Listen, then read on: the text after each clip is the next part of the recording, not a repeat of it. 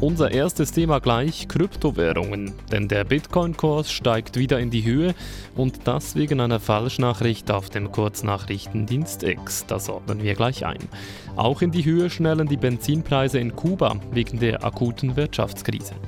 Und später in der Sendung schauen wir nach Asien, nach Taiwan, wo bald ein neues Staatsoberhaupt gewählt wird und China sich einmischt. Und nach Myanmar, wo die Militärjunta unter Druck gerät. Das ist 4x4 vom Mittwoch, den 10. Januar, mit ausgewählten Themen aus dem Programm von SRF 4 News. Schön sind Sie dabei. Ich bin Silvan Zensch. In den USA wird heute Mittwoch eine wegweisende Entscheidung erwartet, zumindest für die Kryptobranche. Die US-Börsenaufsicht soll heute entscheiden, ob Bitcoin-Fonds an der Börse zugelassen sind. Bereits gestern hat jedoch eine Meldung auf dem sozialen Kurznachrichtendienst X für Aufregung gesorgt. Die Börsenaufsicht habe diese Zulassung bereits erteilt, hieß es dort. Unterdessen ist klar, diese Ankündigung auf X war eine Falschmeldung. Romana Kaiser hat Wirtschaftsredaktor Damian Rast gefragt, was da dahinter steckt. Ja, offenbar wurde das offizielle Profil der US-Börsenaufsicht auf X, vormals Twitter, von jemandem gehackt. Ex teilte mit, der Täter habe sich wohl über eine Telefonnummer Zugriff verschafft, die mit dem Profil verknüpft gewesen sei. Und X sagt auch, das Profil der Börsenaufsicht sei nicht ausreichend geschützt gewesen. So habe die Börsenaufsicht keine Zwei-Faktor-Authentifizierung eingerichtet. Deshalb sei es für Hacker einfach gewesen, das Profil zu kapern. Ob das stimmt, das kann ich nicht überprüfen. Tatsache ist, die Falschmeldung hat bei Bitcoin-Anlegern kurzfristig Euphorie ausgelöst. Die Kryptowährung hat vorübergehend sofort an Wert gewonnen. Es wird nun natürlich spekuliert, dass ein Bitcoin-Investor die Falschnachricht verbreitet hat, um von diesen kurzfristigen Kursgewinnen zu profitieren. Aber das ist, äh, wie gesagt, Spekulation. Also eben diese Falschmeldung zeigt, da ist viel Aufregung da rund um den heute erwarteten Entscheid. Warum eigentlich?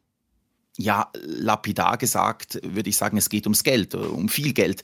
Menschen und Institutionen, die aktuell Bitcoin besitzen, hoffen natürlich, dass dieser Bitcoin weiter an Wert gewinnt. Und wenn die US-Börsenaufsicht Ja sagt zu diesen Bitcoin-Fonds, die an der Börse gehandelt werden können, dann dürfte die Nachfrage nach dem Bitcoin weiter steigen und damit natürlich auch sein Wert. Dazu muss man sagen, allein die Möglichkeit, dass solche Bitcoin-Fonds zugelassen werden, hat schon für einen kräftigen Wertgewinn gesorgt. Innerhalb eines Jahres hat der Bitcoin um 160 Prozent zugelegt. Also eben, wir haben es erwähnt, es geht um die Zulassung von Bitcoin-Fonds, die sogenannten ETFs. Aber Kryptowährungen wurden ja eigentlich entwickelt, um eben von der Börse unabhängig zu sein. Jetzt haben wir einen Rast. Warum ist denn diese Zulassung jetzt derart entscheidend für die Branche? Ja, bei ETFs geht es ja um offiziell zugelassene Fonds, deren Anteile an der Börse gehandelt werden können. Normalerweise kaufen und verkaufen solche ETFs ja Aktien, die zu einem bestimmten Index gehören. So zum Beispiel gibt es äh, SMI-ETFs. Diese handeln dann mit Aktien der 20 größten Schweizer Firmen, deren Aktien eben im Swiss Market Index, dem SMI, vertreten sind. Im Unterschied zu solchen Aktienfonds würden die Bitcoin-Fonds eben auch in Bitcoin investieren. Dabei handelt es sich, wie gesagt, um regulierte Finanzprodukte. Es gibt also zahlreiche Auflagen, die die Anbieter erfüllen müssen. Und Anhänger von Kryptowährungen hoffen jetzt, dass diese Fonds neue Investoren in den Bitcoin anziehen. Sie denken dabei etwa an traditionelle Banken, aber auch an Pensionskassen oder auch an Kleinanleger. Jetzt ist eben mit dem Entscheid heute zu rechnen, weil die Frist ausläuft für die US-Börsenaufsicht. Womit ist zu rechnen? Werden die Bitcoin-Fonds an der Börse zugelassen oder nicht? Ich denke, die Mehrheit der Marktteilnehmer, also der Investoren, die geht davon aus, dass die Börsenaufsicht Ja sagen wird zu diesen Bitcoin-Fonds. Sonst würde der Wert des Bitcoins ja nicht schon seit Monaten steigen. Es gibt aber auch Beobachter und Experten, die skeptisch sind. Dies vor allem, weil die US-Börsenaufsicht und ihr Chef sich in der Vergangenheit immer wieder sehr, sehr kritisch zu Kryptowährungen geäußert haben. Ich denke, die Frage ist also durchaus noch offen. Informationen und Einschätzungen von Wirtschaftsredaktor Damian Rast waren das. Kuba steckt in einer tiefen Wirtschaftskrise. Nun hat das Land angekündigt, die Preise für Benzin ab Februar massiv zu erhöhen. Der Preis für Normalbenzin wird fünfmal teurer, wird also von umgerechnet 10 Rappen auf ca. 50 Rappen pro Liter angehoben. Und an manchen Tankstellen soll man nur noch mit Dollar bezahlen können. Oscar Alba ist freie Journalist in Havanna. Nicoletta Georgiev hat ihn gefragt, was man mit diesen Maßnahmen erreichen will.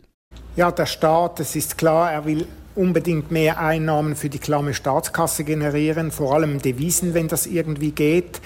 Denn der Staat braucht seit Jahren unbedingt Devisen, sie fehlen, die kommen auch immer weniger ins Land die Devisen. Es gibt weniger Tourismus, weniger Ärzte kann er ins Ausland senden. Das waren alles gute Deviseneinnahmequellen und auch keine Investitionen aus dem Ausland. Also das ist ein großes Problem. Und darum kann der Staat die Grundbedürfnisse der Menschen schon lange nicht mehr decken. Aber gleichzeitig ist dieses Bild, dieses irritierende Bild hier in Havanna vor allem für viele Menschen, dass der Staat in den letzten Jahren unzählige neue Luxushotels gebaut hat und immer noch baut, die dann am Schluss, die meistens leer stehen oder nur ganz schwach besetzt sind. Und die Menschen fragen sich, woher anscheinend hat er noch Geld, der Staat, aber er will das Geld nicht für uns, für Lebensmittel, für die Grundversorgung, für die Gesundheitsversorgung, für die Bildung ausgeben, sondern für seine eigenen Hotels. Und das ist schon schwer zu ertragen für die Menschen hier. Es herrscht also ein akuter Devisenmangel. Warum hat sich denn die wirtschaftliche Lage Kubas so stark verschlechtert? Dazu muss man sagen, sie ist schon seit Jahrzehnten schlecht und sie ist einfach auf einem stetigen Niedergang. Es geht immer noch mehr abwärts. Es gab vielleicht in den letzten 30 Jahren hin und wieder kurze Verschnaufpausen und Lichtblicke fürs Volk. Doch jetzt geht es seit Jahren nur noch herunter, auch seit der Pandemie. Wie schon erwähnt, der fehlende Tourismus, einfach viele Deviseneinnahmen sind weggebrochen. Und ein großes Problem ist, dass der klamme Staat die Auslandsschulden nie begleicht, also die Kredite nicht zurückbezahlt und daher auch immer weniger Kredite bekommt. Das ist wie ein Teufelskreis. Und deshalb hat sich dieser Niedergang im Land einfach beschleunigt. Gleichzeitig will der Staat ja nichts grundsätzlich an seinem Modell ändern, macht nur kleine Reformen. Und das ist jetzt das Resultat. Das ist wie ein altes, rüchiges Haus, das immer mehr zerfällt. Und irgendwann kannst du das mit kleinen Flickarbeiten nicht mehr aufbauen oder retten. Aber neben den erhöhten Benzinpreisen zielt Kubas Premierminister Manuel Marrero gleichzeitig auf einen Paradigmenwechsel ab. Staatliche Subventionen sollen gesenkt werden und sozial schwache Gruppen finanziell unterstützt werden. Ist das als Abkehr vom kommunistischen Modell zu werten? Ja, dazu muss man sagen, diese Abkehr vom kommunistischen Modell, die findet auch graduell schon seit Jahren statt. Der Staat kann immer weniger leisten und garantieren für sein Volk. Von dem her ist es eine Abkehr, eine stetige Abkehr, die sich jetzt einfach noch beschleunigt, weiter fortschreitet und wie gesagt, was der Staat immer macht, ist einfach die Armut oder die Misere einfach etwas neu organisieren und etwas neu verteilen. Und mal trifft es diese Bevölkerungsgruppe härter, mal trifft es eine andere härter. Aber am Schluss, unterm Strich, geht die Rechnung eben nie auf und die Menschen haben immer weniger Geld, weniger zu essen, alles wird teurer. Und der Staat bekommt auch immer weniger Einnahmen, Deviseneinnahmen und Kredite aus dem Ausland. Also denken Sie, dass diese Maßnahmen nicht wirklich erfolgsversprechend sein werden? Nein, das sieht überhaupt nicht danach aus, dass da etwas verbessert werden könnte. Das müsste ja heißen, dass die Menschen wieder mehr zu essen bekämen, dass wieder irgendetwas sich verbessert in den Spitälern, es wieder Medikamente hier gibt und so. Das sieht überhaupt nicht danach aus, sondern diese Maßnahmen zielen wirklich nur darauf hin, dass der Staat mehr Geld bekommt auch von seinem Volk, das ja viel zu wenig Geld hat, weil die Pensionen und die Löhne sind so niedrig und gleichzeitig ist die Inflation so hoch, alles wird teurer. Das ist dann am unterm Strich, hat der Staat vielleicht ein bisschen mehr Geld in der Kasse und die Menschen immer weniger. Also das geht am Schluss nicht auf diese Rechnung. Also die Menschen haben weniger Geld in den Taschen. Was heißt denn das konkret für die kubanische Bevölkerung? Man muss sich vorstellen, es ist sehr schwierig hier zu leben und es wird immer schwieriger. Also die Armut hier, die ist zum Teil so verbreitet und so massiv, auch viel schlimmer als in vielen anderen lateinamerikanischen Ländern. Man muss sich vorstellen, wenn nicht mal mehr das Geld reicht irgendwie für das tägliche Essen. Es gibt Leute, die haben Hunger. Man sieht auch immer mehr Menschen, die immer dünner werden. Menschen verkaufen ihre Kühlschränke, sie verkaufen Glühbirnen, um etwas an Geld zu kommen, damit sie sich das Nötigste kaufen können. Also das hat schon einen Grad erreicht, die Armut, die sehr erschreckend ist. Und die Menschen haben natürlich jetzt das Gefühl mit diesen jüngsten Ankündigungen, das wird jetzt noch schlimmer. Einfach für die einen, für diese Menschen, die eben keine Devisen, keinen Zugang zu Devisen haben und für die anderen, die halten sich irgendwie über Wasser, können sich das Nötigste kaufen. Aber es ist nur ein kleiner Teil der Bevölkerung, die hier noch normal leben kann. Sagt der freie Journalist Oscar Alba. Er lebt und arbeitet in der kubanischen Hauptstadt Havanna. Taiwan wählt am kommenden Samstag ein neues Staatsoberhaupt. Die amtierende Präsidentin Tsai Ing-wen darf nach zwei Amtszeiten nicht mehr antreten. Nun kommt es zur Richtungswahl, auch für China. Gewinnt das pro-chinesische Lager die Wahl oder bleibt das Amt in Hand von China-Skeptikern und Skeptikerinnen? China mischt sich stark in die taiwanesische Innenpolitik und damit den Wahlkampf ein. Es sieht Taiwan als Staatsgebiet und will den autonomen Status der Insel nicht hinnehmen. Klaus Badenhagen ist freier Journalist in Taiwan und lebt in der Hauptstadt Taipei. Nico Bär hat ihn gefragt, wie groß das Thema China im Wahlkampf ist. Das Thema China und wie verhält man sich gegenüber China, das bestimmt eigentlich jeden Wahlkampf hier in Taiwan. So ist es auch dieses Jahr, denn das ist ja einfach eine existenzielle Frage. Da ist die Volksrepublik China, die will Taiwan unter Kontrolle bringen. Ähm, das wollen die Taiwaner nicht, aber gleichzeitig müssen sie ja irgendwie mit diesem riesigen Nachbarn umgehen, zu dem man ja auch starke wirtschaftliche Beziehungen hat. Aber tatsächlich sind die Unterschiede äh, zwischen den einzelnen Parteien gar nicht so groß, denn eigentlich sind sich alle wichtigen Parteien und ihre Anhänger vor allem darin einig, dass Taiwan sich wie auch immer, jedenfalls nicht der Volksrepublik ausliefern soll. Dass es also darum geht, die Eigenständigkeit von Taiwans Gesellschaft und von seinem politischen System zu erhalten, den Status quo zu bewahren und zu sichern. In der Vergangenheit gab es ja auch immer wieder Berichte über chinesische Einflussnahme in Taiwans Politik. Wie spüren Sie in Taiwan die chinesische Bedrohung? Na, man spürt zunächst mal diese ganz offensichtliche Einflussnahme. Das geht auf verschiedenen Wegen. Das geht über Aktionen, die man als Bedrohung werten könnte. Zum Beispiel, wenn Flugzeuge sich fast täglich Taiwans Luftraum nähern, aber dann in dieser sogenannten Identifikationszone dort eindringen und dann wieder abdrehen, was aber jedes Mal Reaktionen von Taiwans Seite hervorruft, weil man nicht weiß, was die vorhaben. Oder es geht über die sogenannten Gray Zone Tactics, also die Grauzonen Kriegsführung. Das sind Aktionen, wo man nicht den Finger drauflegen kann, eindeutig sagen kann, das ist jetzt eine Aggression, aber es hat diese Wirkung. Also zum Beispiel wurden jetzt chinesische Ballons, angebliche Wetterballons registriert, die halt über die Insel hier hinweggeflogen sind. Da erinnert man sich an die Situation über den USA vor, vor einem Jahr. China macht das auch auf äh, wirtschaftlichem Felde. Zum Beispiel hat es jetzt gerade nicht ganz zufällig kurz vor der Wahl Strafmaßnahmen verkündet. Also es werden jetzt Zölle auf petrochemische Produkte aus Taiwan erhoben, mit der Begründung, dass Taiwan selber sich gegenüber chinesischen Firmen unfair gezeigt hätte. Das hat man aber ähm, einseitig entschieden. Das wurde jetzt nicht über die Welthandelsorganisation behandelt, wo eigentlich beide Seiten Mitglied sind. Und dann kommen da auch ganz unverblümte Äußerungen von chinesischen Behörden, also aus der Regierung im Prinzip, wo es heißt, äh, die Menschen in Taiwan sollten bei ihrer Wahl gut bedenken, dass es da auch um Krieg und Frieden geht. Also da wird ganz unverhohlen ja mit Konsequenzen gedroht, wenn man aus Pekings Sicht die falsche Partei wählen sollte. Und das ist die aktuelle Regierungspartei.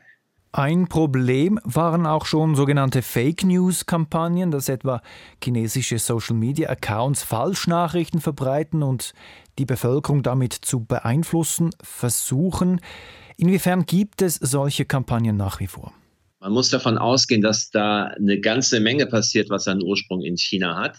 Es lässt sich aber mittlerweile immer schwieriger nachweisen, dass chinesische Akteure hinter fragwürdigen Meldungen stecken, weil die nicht mehr so plump vorgehen wie vor einigen Jahren noch. Also da äh, werden jetzt keine Meldungen über Accounts abgesetzt, die jetzt eindeutig ihren Ursprung in China haben. Also man verwischt die Spuren, man kreiert falsche Accounts, die nicht so schnell auffallen, weil die auch immer besser getarnt sind. Oder man greift Themen auf, die in Taiwan sowieso kursieren, wo die Regierung kritisiert wird oder wo die USA als wichtige Unterstützer Taiwans kritisiert werden und verstärkt die noch. Man befeuert also von chinesischer Seite aus noch durch Teilen ähm, zum Beispiel diese Skepsis an der Regierung weiter und versucht so das Vertrauen zu zerrütten. Und Taiwans Medien die sind sowieso oft ja parteiisch und geben in dieser aufgehitzten Wahlkampfatmosphäre dann auch schon mal Gerüchte ungeprüft weiter, ohne zu schauen, woher die kommen oder ob da jemand dahinter stecken könnte. Zum Beispiel gab das so äh, eine Meldung, dass das Verteidigungsministerium hier äh, eine Gesetzesänderung plant. Man möchte also, um einen besseren Überblick zu haben über die jungen Männer im wehrfähigen Alter und auch über mögliche ähm, Reservisten, äh, eine Datenbank einführen, wo zum Beispiel männliche Taiwaner über 16 Jahren schon mal verzeichnet sein sollen, damit man weiß, wie viele gibt es überhaupt, wie kann man die erreichen. Und das wurde dann in einigen Medien hier so verzerrt dargestellt. Ja, die Regierung plant, unsere jungen Leute in den Krieg zu schicken und unsere Schüler sollen in Rüstungsfabriken arbeiten. Also das war genau die Art Thema, die sozusagen für die chinesische Seite ein gefundenes Fressen war und wo man auch davon ausgehen kann, dass die dann auch nochmal zusätzlich verstärkt und befeuert wurde. Abschließend, Klaus Bartenhagen, wie sehr versucht China überhaupt noch mit äh, solchen niederschwelligeren Maßnahmen die taiwanesische Bevölkerung auf seine Seite zu ziehen? Äh, oder setzt Peking mehr und mehr doch auf Repression?